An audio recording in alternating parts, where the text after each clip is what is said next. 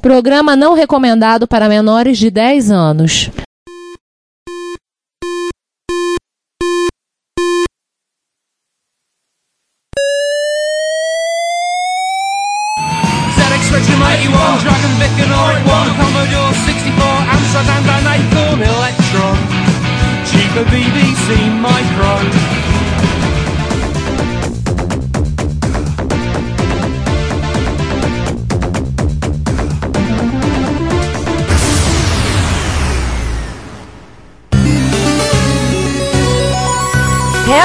Retrocomputaria, porque velho é o seu PC.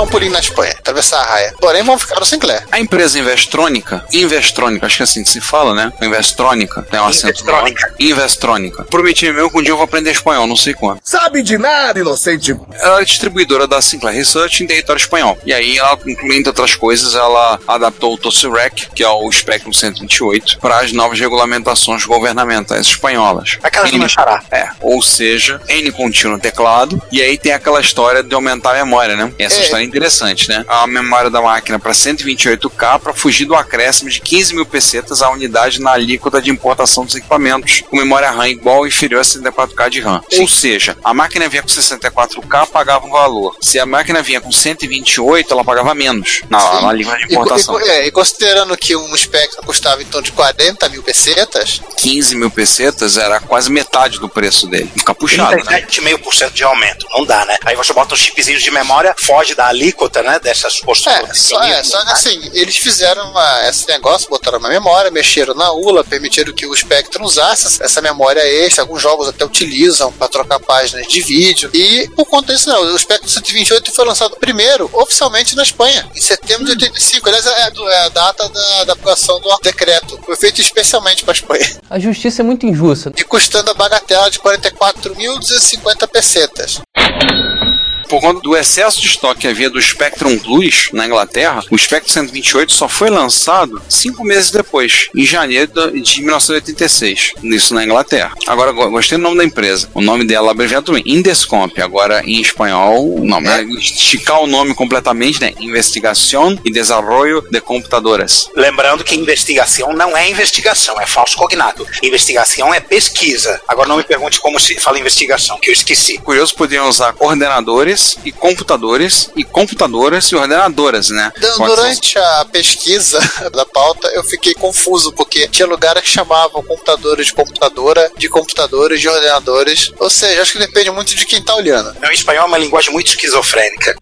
Porém, né, a investigação e desenvolvimento de computadora, a Indescomp, que é uma empresa de 82, ela surgiu para fazer joguinho de Spectrum, posteriormente a Amstrad CPC, e lá pro finalzinho da vida dela, para fazer também programas de MSIs na Espanha. Hum. Para assim quebrar o galho, ela também cuidava da distribuição do Amstrad CPC em território espanhol. E eles são a mente perversa por trás do Amstrad CPC 472. 472. É, porque É, diferente ao- da ao contrário. Não, diferente, ao contrário Ao da contrário Investrônica, que fez um trabalho bonitinho, Porque, ao contrário daquele Spectrum que aumentou a memória de maneira honesta para fugir da alíquota, esses camaradas simplesmente tacaram 8 KB de memória adicional totalmente não funcional, assim que ele simplesmente ficou ali. O chip recebe alimentação e tã, nunca é interessado. Ali sim foi covardia. Mas a máquina tem 72 KB de memória, então não está sujeita à alíquota, então sai mais barata. Chama a polícia e manda meter ele na cadeia. Ê! E o pessoal achando que brasileiro que fica arrumando jeitinho pra passar a perna na lei. Tá bom. La maneirita espanhola. Posteriormente, a Indescomp foi absorvida pela Amstrad e tornou-se a Amstrad espanhola. É, Tá. O Lord Sugar deve ter gostado do nível de cara de pau dele. é, esses moleques têm futuro, compra eles. E depois demite. You are fired. Moleque não, chavales.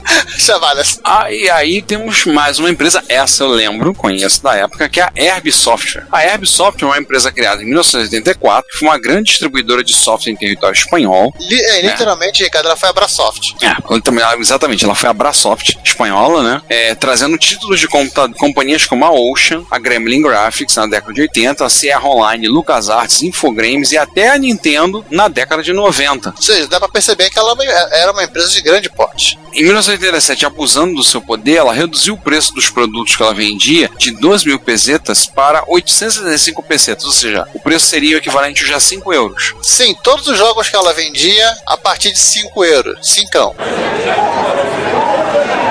O problema é o seguinte, ela forçou pequenas distribuidoras espanholas, já se desenvolvia, né? Acho que tá- aquelas que desenvolviam software, a ter que fazer o mesmo. É, ou seja, começou a quebradeira, né? Porque algumas não conseguiam manter a Drosoft, a Mr. Chip, elas não conseguiriam manter essa estrutura. É, ou fazia isso, né? Baixava radicalmente a margem de lucro, ou fechava as portas. Ué, desse jeito não dá, né? Ou seja, e fizeram isso justamente em 87 é quando entra a legislação espanhola de software. Por uma coincidência brutal, mesmo ano da brasileira. E outra curiosidade, os espanhóis eles gostam muito de citar isso, né? Eles falam dos míticos 835 pesetas. As míticas, no caso. É, assim como o pessoal coloca, no- muitas vezes bota preço 4,99, né? Por exemplo. É, porque assim, isso se forçou todo mundo a baixar o preço do software, né? Claro que isso não, digamos, não coibiu a pirataria, né? Os, os tra é, trasteiros, né? Trasteiro, qualquer lugar que você foi você, você visitou em Madrid, Ricardo? Não, pelos meus pais emigraram do Espanha em 1960, ainda não havia pirataria de software lá, então não sei. Ah, Pera aí, deixa eu me ver. Você falou o trasteiro? não, tinha aqueles lugares que vendiam literalmente as galerias pajé da Espanha para vender pirata. Brechó em espanhol, trasteiro, Ah. trasteiro. É, era, eram lugares que tinha uma grande em Madrid, tinha uma em Barcelona. Os espanhóis comentam muito sobre isso. Que era um lugar que você conseguia comprar jo- jogo super ultra mega barato. Pirata, claro. Ah, hum. Enquanto a gente tinha aqui as software houses pipocando pra tudo que é canto, né? Lá era o esquema era um pouco diferente, mas pirataria rolava lá a 3x4. Sim, eles contam que era comum ele- eles trocarem jogos por programas com os ingleses e ficavam até meio- alguns ficavam sem graça, porque os ingleses mandavam um programa original, eles mandavam uma fita BASP. Não sou capaz de opinar. Uhum. É, mas você sabe que vergonha é uma coisa que você só tem três vezes na vida, né? Primeira Ah. vez você tem a primeira, a segunda, a terceira você já perdeu a vergonha, já faz sem vergonhice que se exploda. Mas voltando aí pra Herbie, né, em 93 ela teve um incêndio nos depósitos dela que destruiu quase todo o estoque de cartuchinho da Nintendo que ela tinha. O que em 93 devia significar muito cartucho. Alguns contam, inclusive, que foi o motivo da Nintendo acabar entrando oficialmente na Espanha. Por isso que ela resolveu ingressar na Espanha, né? Aham. É, boatos sobre o incêndio ter sido causado por ninjas da Yakuza Serviço da Nintendo não foram confirmados. Hum. Não, não, não. Podemos dizer que depois do 875, né, Karma is a bitch. É, foi praga rogada, cara. Vou te dizer, foi praga rogada. E continuando aí com eles, né, com a entrada das grandes distribuidoras de, de software na Espanha, a Virgin, da própria EA, aí ela começou a perder mercado, ela já de perdendo mercado, e em 99 ela encerrou as atividades. E uma curiosidade, né, era a Herb quem trazia o Atari ST para a Espanha. Sim, o Atari ST que vinha para a Espanha era o Atari ST, o 520 ST, que chegava ao custo de 69.900 pesetas, ou seja, o equivalente a 420 euros. Isso no ano de 1987. Pode dar um recado. O Retrocomputaria está disponível em vários serviços de streaming de áudio. Entre eles temos o YouTube, o iTunes, o TuneIn, o Stitcher, a Last FM, o Evox, Castbox FM, Player FM, Google Play Música. E agora também disponível no Deezer e no Spotify. Não deixe de ouvir, comentar e compartilhar o nosso trabalho. Nosso muito obrigado por sua audição. Porra, então não fala. Agora vamos deixar o Ricardo feliz. E... É, vamos falar de micro bom. MSX. Você tá pensando que a gente ia falar da Philips, falar da Sony, da Mitsubishi, da Dynadata, que fazia o AM da Daewoo? Achou completamente errado, otário! Vamos falar primeiro da Dragon. Vendeu-se MSX normais, de fabricantes normais que a gente conhece. Você disse Dragon. Tecladinhos com Nhê e tudo o resto. Isso. Por que eu vou falar com o de Dragon? Durante anos, existe um rumor não confirmado que o colecionador e usuário de MSX, um cidadão chamado David F. Gilbert, Esse durante ano é. o- Davi o Dra- Gisbert. Não, vamos dar uma pausa e explicar o que é o Dragon, né? O Dragon 64? Não, Dragon. Qual é o era? Dragon 64 o nome dele. Dragon 64. Era um computador padrão MSX, fabricado pela Dragon, a mesma que fazia o Dragon 32, e, que era um fork do, do era muito parecido com o Coco, ser o Coco, e que no Estados Unidos foi, foi vendido como Tano Dragon. Ela projetou um MSX, ela começou a desenvolver, tem protótipo, só que a empresa faliu. Protótipo não, tem unidades produzidas, não É. os protótipos. A empresa faliu e entrou em recuperação judicial. Então, conta-se a lenda que ela, ela quis pagar os funcionários com MSX. A máquina foi feita pela Radolfins, falei mal, depois ela acabou sendo comprada. E durante muito tempo isso foi tipo uma lenda urbana. Não, a Dragon nunca fez, isso nunca existiu, né? Até que um dia descobriram. Que esse usuário, da Gisbert, Davi Gisbert, Também tem- conhecido como Tromax. Nós já botamos uma foto da coleção dele tendo essa máquina no Retrocomputaria, né? É, Mas- ele uma tem coisa. o protótipo 37. Aliás, todas as fotos do Dragon que tem no mundo são dele. Aliás, o Davi Gisbert, ele é aquele sujeito que. Não é o Calamar, ele? Não, o Tromax. Não, Tromax. Tromax. Eu cheguei a falar com ele uma vez. Eu vi o vídeo, olhei, dei parabéns a ele pela máquina e perguntei: você não tá afim de vender, não? Me permite uma dúvida aqui, que eu acho que é uma dúvida mundial. Obviamente me, me respondeu com sonoro não. Mas não custa nada perguntar, né? Vai que, né? Aham. Vai que ele tá deprimido. Aí que ele resolve desfazer da coleção, né? E aí tiveram os grupos de usuários de MSX na É, Espanha. coisa, né? O MSX foi bastante forte e barulhento na Espanha. É, até hoje as comunidades retrocomputacionais mais fortes da Espanha são praticamente em equivalência a de MSX e a de Spectrum, né? Amstrad talvez chegue perto. É, a Amstrad chega perto. Aí você tem, por exemplo, o, Aganostar, que era o clube Aganostar, né? Pra quem não sabe o significado da Aganostar, Hermanos Tarella, que era feito pelos três irmãos Tarella, o Ângelo Tarella, o Ressu Tarella e o Álvaro Tarella. E eles produziram, inclusive, um fanzine, que depois tornou-se uma revista. Essa revista durou... Ela foi até a edição número 44, mas no formato de revista foi da 36 a 44. Eu tenho todas aqui. Faltava uma, eu consegui comprar a última há pouco tempo. De repente sumiram isso aí, por quê? Final dos anos 90, Giovanni? No início dos Nos anos anos 90, começo dos anos 2000, eles literalmente sumiram. desapareceram e ele nunca mais teve contato. Tinha o grupo, no caso era das Ilhas Baleares, Ibiza, Palma de Maiorca, o arquipélago ali já dentro do Mediterrâneo, que era o grupo SD Meshes. Lembrar que Meshes é a forma como se fala soletrando MSX em espanhol, em SD Super Deforme. Eles mantinham, era, na verdade era o Clube Meshes, Era o Clube a SD Mechés era a revista. era o fanzine deles, e desse clube veio gente como o Eduardo Robsi, que mantém o retroclassificados espanhol, e o Nestor Soriano, ou também conhecido como Manami Man, que é o autor de vários outros softwares, o qual ele não tem criatividade nenhuma para nome, e ele usa o próprio nome para botar lá. Ah, ele também tem dois filhos, chamados Nestor e Nestor. E quem pensar diferente aqui vai entrar na porrada. E outros clubes, Boixus Clube, o pessoal tem grupos em Málaga, e aí dá origem aos eventos como tem a A Associação Associação A de Amigos de MSX. É, a Associação de Amigos de MSX eu acho que é da de Barcelona. São, é, sim, são de Barcelona, sendo que organizam as RU de Barcelona. A RU Barcelona tá nativa até hoje, é, tipo, eles estão com 26 anos. Há 26 anos eles fazem dois eventos grandes por ano. Estão na evento acho que 54 por aí. E normalmente em junho e dezembro, às vezes eles botam para novembro ou puxam para mais, mas normalmente é junho e dezembro, um sábado em Barcelona. E aí tem vários outros grupos de usuários em MSX, assim, a comunidade espanhola é muito forte, muito barulhenta. Você vê isso em toda a MSX Dev, né? Mas isso fica pra depois, pra daqui a pouco. Sim. Enquanto a Commodore, Amiga,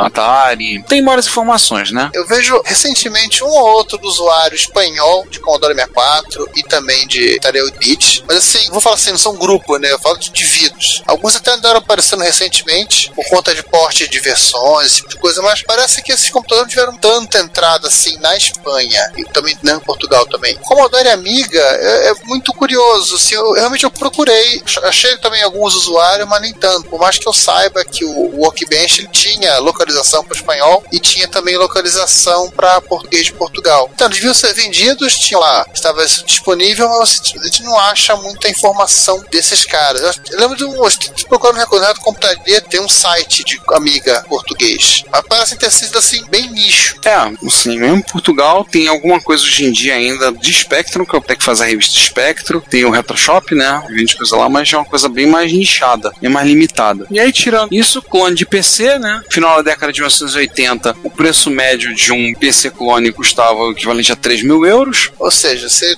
500 mil pesetas, se comprava 10 Spectrum, só dava Não. E aí a Amstrad resolveu vender os seus clones, o PC 1512 e o PC 1640, com preços a partir de 1.080 euros. Isso em 1986 1987. Ou seja, com isso, ela deu uma empurrada para baixo no preço e aí deu uma alavancada para o mercado de PCs. Que aliás é uma coisa, que a gente, é uma coisa que a gente comenta recentemente no Repórter Retro, daquele vídeo do PC da Commodore, que ele foi feito para concorrer com esse modelo aí. Sim, vou fazer um modelo mais barato para poder competir no mercado. Mercado, né? Afinal das contas, pessoal lá comprando pra empresas, né?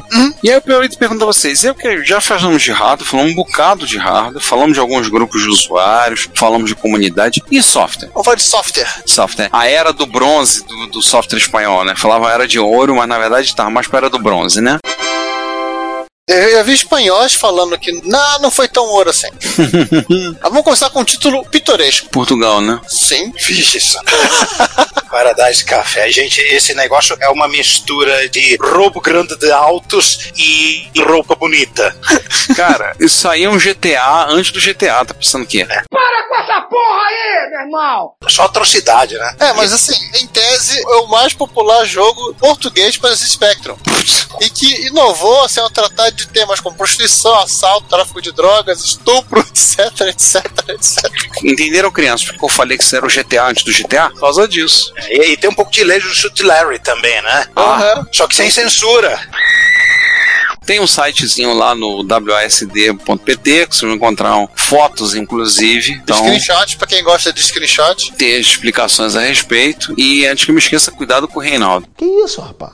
Isso é maconha, meu irmão. Sim. Não sabemos por quê, mas tenha cuidado com o Reinaldo. né? Cuidado com o Reinaldo. Mas antes que você ache que português só fez safadeza pro Spectrum, tem mais pelo menos mais alguns softwares que foram feitos. Um é o Alien Evolution, é um jogo de 1987. Hum, interessante são duas que foram distribuídos. Tem, o Alien Evolution foi distribuído pela, Pela pela. Herb na Espanha e pela Gremlin na Inglaterra. Na Inglaterra, né? O jogo, o jogo é até simpatiquinho, o jogo é Filmation 2, pelo menos a tentativa de ser, né? É, feito escrito pelo Marco Paulo Carrasco e o Rui Manuel Tito. E o Clímax, que é de 1990, o Alien Evolution de 87, que é escrito pelo. Além desses caras, pelo Carlos Leotti. Só pra lembrar que o Marco Paulo Carrasco participou do desenvolvimento de alguns outros softwares, tá? Não foi só esse, ele participou e também desenvolveu alguns aqui que aí já vieram em compilações, alguns um pouco antes, como por exemplo o Megatron, o Moon Defenders, o Mr. Gulp e super programas em Basic e código máquina. E o principal, nenhum deles, ninguém até hoje assumiu que fez o, o Paradise Café. Não começa, não. Tem um blog português que está se pedindo, por favor, foi você que escreveu o Paradise Café, nós queremos entrevistá-lo. Quase tentando descobrir os caras que fizeram Batman Feira da Fruta, né? Por aí. Vale dizer que o Rui Manuel Tito, que participou do desenvolvimento do Alien Evolution, também participou do desenvolvimento de um outro jogo chamado Climax, Climax com K. Esse foi distribuído na Inglaterra pela Hilson Constantants. Ele fez junto com o Carlos Leotti e com o MF Valente. É um jogo de labirinto, também com efeitos em 3D, então isométrico, gráfico 3D. É, simpático também, o jogo bonitinho. É, não foi só Paradise Café que eles, Portugal fez, tá? É, esse, no caso, ele ele só participou desse- desses dois jogos já citados e do, e do mesmo, né, a coleção do, das super programas em Basic e código máquina. O software espanhol, aí é um caso à parte, porque, cara, tem muita coisa. Foi produção muito grande, volume. Sim, não só termos, vamos dizer, ah, pra MSX não, pra MSX, pra Spectrum, então é maior ainda. Para Amstrad, o que tá assim, e até alguma coisa que foi, foi feita já para PC, a Dynamic ela chegou a produzir para Amiga, não foi muito bem, bem sucedida nisso, mas ela foi- chegou a produzir jogos para Amiga e por aí vai. É, ela produziu falar, pra PC, depois ela foi rebatizada pra Dynamic é multimídia. A gente vai ter que ter um episódio à parte, só pra falar da era de ouro do software espanhol. É Edad de Ouro. Lá em Idade de Ouro. Mas o interessante dessa prolífica produção de videogames é que havia um aspecto cultural, né? Muitos jogos eram baseados em aspectos da cultura espanhola, tanto antiga quanto contemporânea. A cultura pop, por assim dizer, né? É, temos um faroeste espanhol do século XIX, né? Sim. Curro Jimenez, eu achava que era jogo de futebol. É, pelo nome dele eu achava que era de outra coisa, mas deixa pra lá. Coitado do Jimenez. Diz, não, não, não, não, eu, eu não estou legal hoje, não, não estou legal, eu, eu, eu, eu preciso de tratamento. Se- se- Segue o barco, segue o barco. Vamos lá, o Cool Jimenez, ele foi lançado pela Ziggurat, que é o nome, nome é, pela qual a Made Spam foi renomeada a partir de 80 e pouco, 88, eu acho. Ele foi lançado para Amstrad CPC, para MSX e para Spectrum, é de 89, e é baseado num personagem da série TV homônima, que era veiculada pela televisão espanhola, que foi veiculada entre 76 e 79, que basicamente eram as aventuras de um grupo de bandoleiros da Andaluzia no século XIX. Aliás, ó, os episódios tem no YouTube, tá? TVE liberou vários seriados. Ent- Então, não tem Bang Bang Spaghetti? Então, tem Bang Bang Paella também. É o Bang Bang Paella. Ah, Bang Bang Paella é ótimo. Eu tava olhando uma coisa que eu me lembrei quando eu tive lá na Espanha, que eu vi uma marca de uma rede de lojas que tem em comum na Espanha, que é aquela rede Alehop, né? Uma lojinha pra comprar trecos, coisas curiosas, baratinhas, fofinhas que tem pela Espanha toda. O inclusive, é uma vaca. Mas Alehop também é o nome de um jogo que saiu pra MSX e pra Spectrum, distribuído pela Herb, feito pela Toposoft, que era você controlava uma bolinha, pilotando a bolinha por labirintos. Então, assim, eu tava tentando ver se buscar alguma relação entre eles. Se havia alguma relação. Não achei. Alehop é uma espécie de caça e vídeo da Espanha. É por aí. Continuando, fala do Capitão Trueno.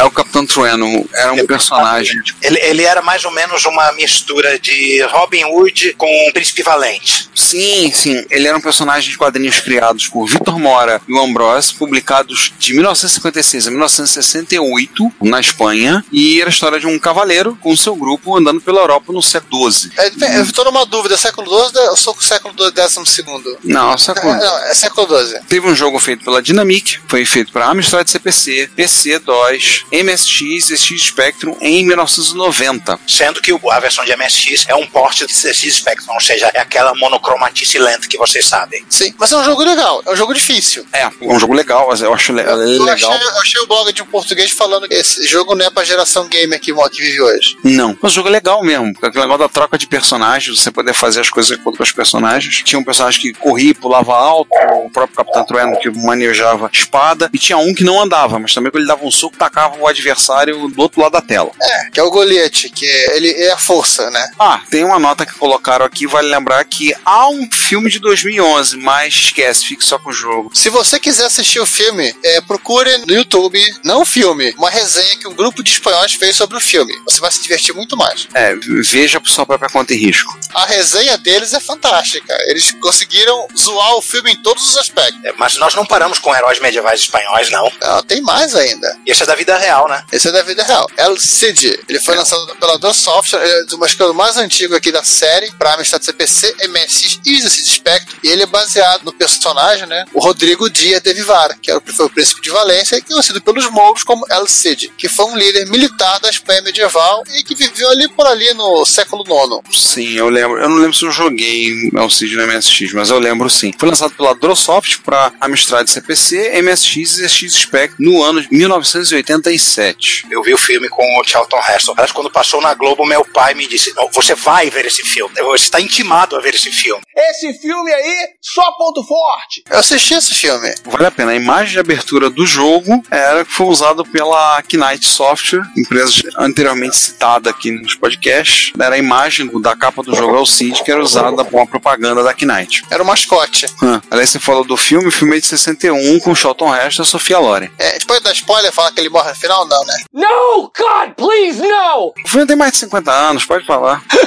que Ele não seja. só morre como é botado num, num cavalo morto para afugentar os mouros. É o que diz a lenda. De acordo com o filme, a lenda é verdade. Eu duvido que um árabe vá te dizer que essa lenda é verdadeira. Sim, aliás, quando eu li o, o Enrico, o Prebístero, eu não lembro agora o nome do escritor português que escreveu esse livro, é do século XIX, eu confesso, eu, eu torcia pelos mouros. Cada vitória moura eu vibrava. Até porque eles ganham no final, né? Por que eu não me espanto com isso? Eles expulsam os godos, os visigodos do sul da Península Ibérica. E só sairiam de lá no, no século XV. Pois é. A única coisa que sobrou depois foi Toledo, né? Toledo ficou até o século XVII, se eu não me engano, XVIII. Surpreendentemente, cristãos, judeus e muçulmanos viviam muito bem e é até engraçado. Quando você vai a Toledo, você vai visitar a sinagoga judaica, você vê elementos islâmicos na arquitetura, e principalmente na decoração interna da sinagoga. Você vê literalmente a miscigenação das culturas que eles trazem juntos com a religiosidade. Curioso isso. É, no começo do século XX, na cidade grega de Salônica, você tinha um bairro judeu, que eram judeus espanhóis que tinham sido expulsos, pelo agora não lembro o nome do rei específico, na época da Inquisição, 1400 e pouquinho, e que ainda falava o espanhol dessa época. Nossa, mãe. Mas vamos falar então um pouco de quadrinhos? Ah, agora nós vamos aos verdadeiros ícones culturais da Espanha. Não tem El Cid, não tem Capitão Trueno, não tem bandoleiros andaluzes. Não, esses são da Espanha. Mortadelo e Salaminha.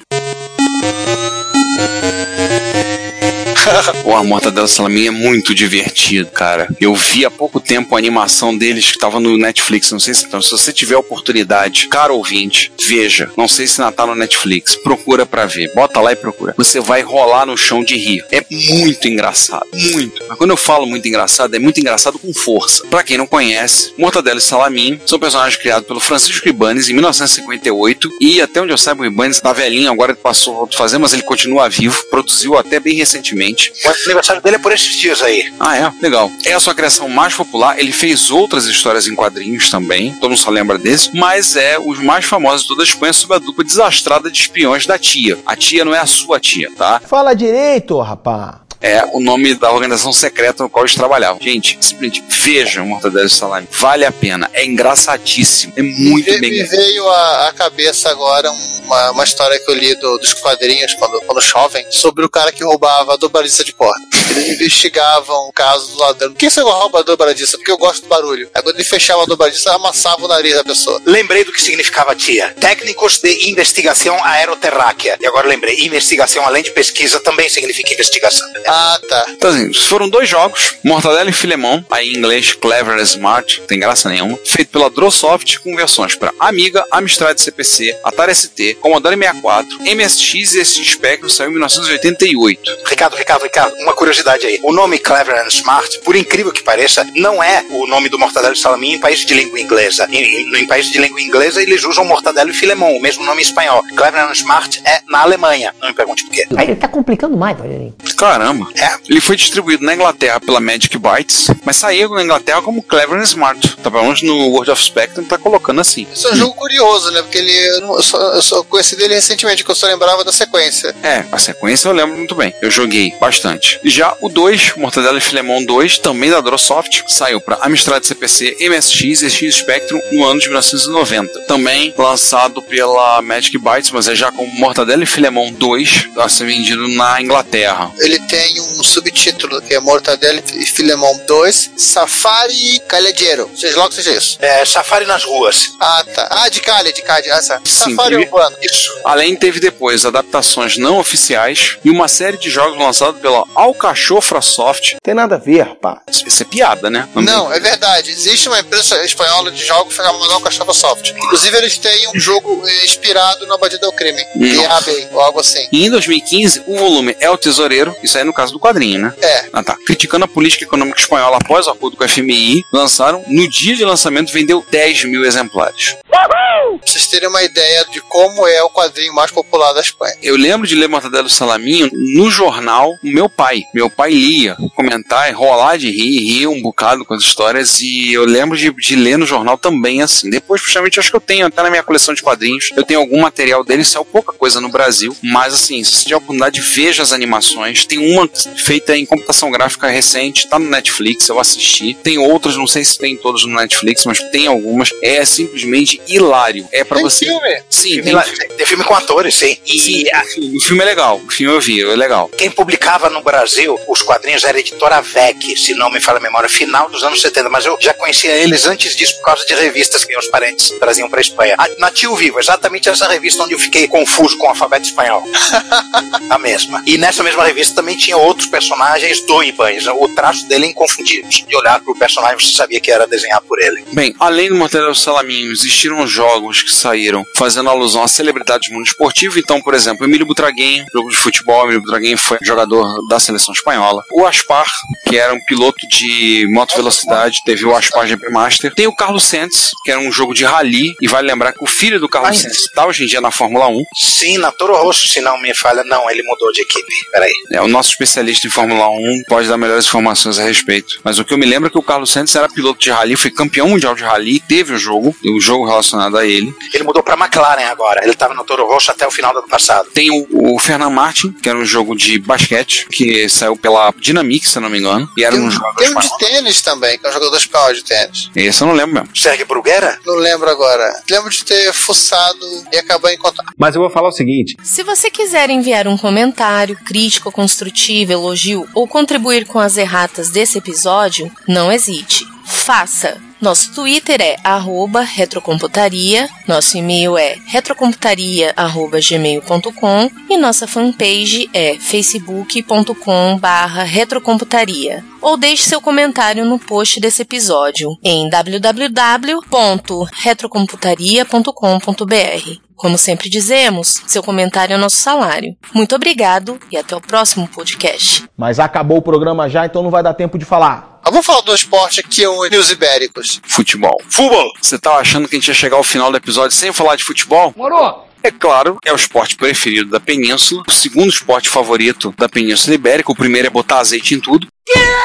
Está representado em pelo menos dois títulos, no mínimo, curiosos. Você tem também, como eu falei, jogos, por exemplo, tem o Michel Futebol Master, acabou de falar de esporte o Michel, que saiu em versões para Spectrum, MSX e outro de futebol. Se temos Emílio Butraguem, todos. Aí você tem o Elifute clássico, lançado em 1987 para DOS. Teve uma fase que ele era uma mania entre os alunos da minha escola, jogando Elifute. Elifute é cíclico, de quando uma geração é apresentada o Elifute e ela é pronta para aceitar o Elifute, então é impregnada. É, lembrar que o Elifute é um jogo de futebol, mas é com um jogo de administração. Então você administra um time, e aí conforme você vai ganhando dinheiro com os jogos, vai subindo, vai comprando jogadores, vendendo jogadores, vai subindo seu time de posição, vai subindo nas categorias, para até chegar a jogar campeonato mundial, tudo assim. E como disse bem o Giovanni, é cíclico nas gerações. É um jogo que, por exemplo, na minha época, eu dando aula, coisa de no ano de faixa de 2004, 2007, era uma mania louca pros alunos. Se não me engano, na versão que tinha, o pessoal usava era feita em clipper. Não me lembro se o Elifute original era feito em clipper, mas sempre eles só rodavam em clipper, né?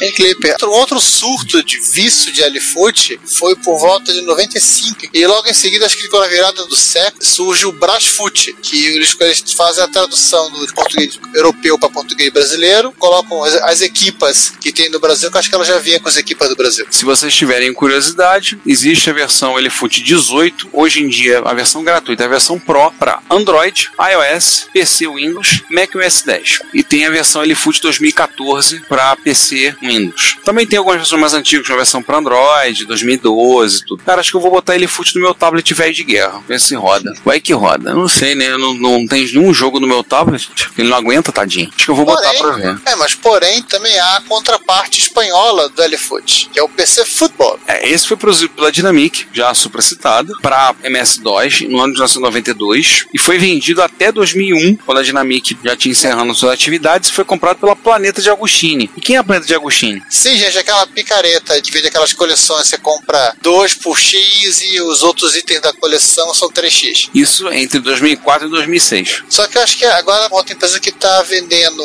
acho que versão para celular do PC Football. É, vale lembrar que teve nove versões da Dynamic. Na verdade, a Planeta de Agostini é a dona da Gaelco, né? É, a Gaelco que tá distribuindo, que, vende ainda o PC Football. É, a Gaelco é uma produtora de jogos que, desde 1985, produzindo, inclusive eu vi alguns jogos de arcade, uma época da, da Gaelco. Hoje é Gaelco Multimídia. Cheguei a jogar alguns jogos de arcade dela. Eu lembro, até me surpreendi encontrar. Se não me engano, ela também lançava o jogo Trivial Pursuit. Acho que era ela que também estava por trás das versões mais recentes. E aí, então, e retrocomputação hoje em dia? Bom, a Espanha é bem ati- ativa na cena computacional. Você acha desenvolvedores espanhóis ativos, vários, né? Eu posso destacar os Moncon Twins, né? Que são, fazem jogos para várias plataformas, né? Inclusive para console, para Nintendinho, para Mega Drive tem a versão de jogos deles. Eles gostam muito de fazer jogos de plataforma. Você pode citar o pessoal do grupo Imanok, desenvolve para MSX também. Esses caras, esses caras fizeram aquele que talvez seja o meu jogo favorito de MSX de todos os tempos, o Chupinazo.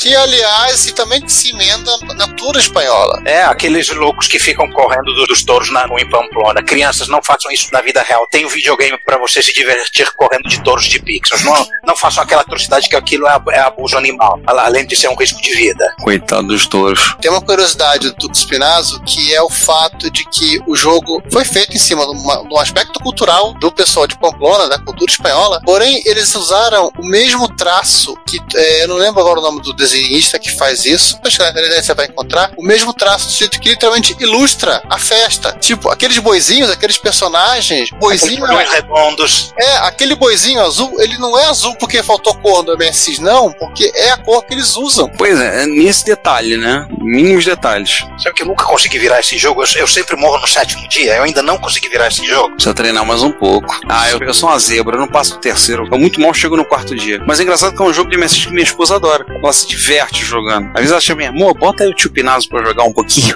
Quando eu não morro no sétimo dia, eu morro no sexto. Ela já tá melhorando, ela tava chegando no segundo dia. Eu chego no terceiro, mas eu sou um pereba. Aliás, como vocês, nossos ouvintes, sabem, eu entrei dez vezes na fila da perebice, então eu chego no terceiro dia. Acho que uma vez eu cheguei no quarto dia. E encontros, né? Tem muitos. Tem. É, tem os encontros agora retrocomputacionais maiores, então a Retro Málaga, Retro Sevilha, Retro Corunha em La Corunha, tem a Retro Madrid, a gente até comentou recentemente que a Retro Madrid ela vai se tornar bianual. É o maior evento computacional, talvez um dos maiores do mundo. E aí tem um Fudeba aí presente aí que teve num desses encontros, pode falar um pouquinho melhor como é que foi a Retro Madrid. Mas tem a rua MSX, do grupo de usuários do pessoal da AMSX, na, em Barcelona. Não é na Rússia, não. Não é na Rússia, não. não. É, apesar do que o nome é. faz, deixa indicar, não é na Rússia. É, porque a RU é de Reunião de Usuários MSX. Esse ocorre em Barcelona e tem vários encontros acontecendo, principalmente na Espanha. Como já falou, uma comunidade bem ativa, não só de MSX, mas de outras plataformas. A comunidade de Amstrad está crescendo lá. Inclusive, recentemente eles lançaram um livro sobre o Amstrad, um livro muito bonito, sinal. É, o Amstrad, assim, na, na, briga entre MSX e. Acho, acho, que tecnicamente a briga era entre Spectrum e Amstrad. E o MSX ficava no meio. O pessoal do, do Spectrum ressurgiu para fazer coisas novas, do MSX fazer coisas novas. O pessoal do, do Amstrad parece que demorou um pouquinho mais, mas também voltaram a toda. Então tem muita coisa aparecendo na comunidade espanhola. Há um povo aí fazendo hardware, mas o forte deles, felizmente, está sendo software. Hardware já tem muita gente trabalhando. É, se não fosse a Espanha, a quantidade de, de produtividade da MSX deve reduzir pela metade. Ah, ou menos da metade. É. Cara, eu acho que menos da metade, porque a maior parte vem da Espanha. Agora, nas duas últimas MSX deve aparecer jogos desenvolvidos pessoal do Japão. Tem o pessoalzinho da Holanda, a comunidade da Holanda, tudo, mas a Espanha, sem dúvida, é hoje em dia a maior comunidade de usuários de MSX no mundo. Ativa, participando, desenvolvendo, criando coisas, é a espanhola. Os gauleses espanhóis. É, os irredutíveis gauleses, que não são gauleses, né? É, mas então, tem uma galera aí que é parentada, né? Houve celtas lá na Galícia. Aqui e ali você vê um espanhol de olho azul, é porque ele é, veio da Galícia e é celta e é parente do pessoal da harmônica lá do Asterix. é um povinho muito marrento. É, aliás, falar podre, conversar com. A gente conversou aí com há dois episódios atrás com o Vitor Truco. Ele contou algumas coisas aí, algumas experiências que ele teve com até alguns usuários espanhóis que andaram perturbando ele quanto à produção, quanto ao rádio, como é que são as coisas, andaram chiando aí. É, ele só recebeu uma carta aberta, nada mais. É, espanhol é um povo muito pentelho, só não é mais pentelho do que polonês. Para com essa sacanagem! Ei, negócio é esse. Bom, acho que finalizamos, né? Já cobrimos tudo que poderíamos imaginar e certamente há muito mais que não apareceu nesse episódio que vai aparecendo. E se você quiser saber mais sobre coisas vindas da Península Ibérica, é só pegar as tags correspondentes no nosso blog, que a gente explicou muita e muita, muita coisa a respeito de Espanha e de Portugal ao longo dos anos. Sim, sim, sim. É mais fácil falar, procura pela tag Espanha ou pela tag Portugal lá no Rádio Computaria. Procure pela hashtag Espanha no Rádio Computaria. É. Então, podemos encerrar? Podemos. Podemos, podemos encerrar sim. Então, agradecer a você que tem nos ouvido até aqui. Muito obrigado. É, espero que vocês tenham curtido. Nós vamos voltar em breve, ou daqui a muito tempo, não sei, falando aí do software espanhol. Como a gente falou, a produção é muito grande, então a gente decidiu parar um pouco, não falar. Agora, senão a gente vai ficar falando o dia inteiro. Tem muita história também para contar a respeito deles. Sim. E... Acho que só, só o Badia deu crime seria um outro episódio. Pô, nem fala. Merece dossiê. Não teve dossiê de Doom, não teve dossiê de Elite, então. Esse jogo merece dossiê. Já pode incluir aí na lista de promessas infinitas. Na lista de pauta, né? Pode cadastrar lá no Factor S lá. Vai, Giovanni, se despede você. Então, ah, tá certo, esqueci desse detalhe. Então, gente, até mais. A gente retorna daqui a, a 15 dias ou daqui a uma semana, depende dos feriados e do calendário, né? Não se esqueçam de assinar a nossa newsletter, a Retrobit. Continue visitando o site, a gente tem preparado alguns conteúdos próprios, próprios. Né? A gente está tentando aí preparar alguns conteúdos novos aí para manter a postagem aí, ver se a gente consegue manter, mas acredite, falta tempo, embora seja essa a nossa intenção coração fazer disso aí. Então, é isso. Bom, gente, então é isso aí. Assinem nossa Nuevas Letras. Muito obrigado mais uma vez por nos ouvirem. Muito gosto, muitas graças e. Hasta la vista, baby. Viva Estado Retro, computaria.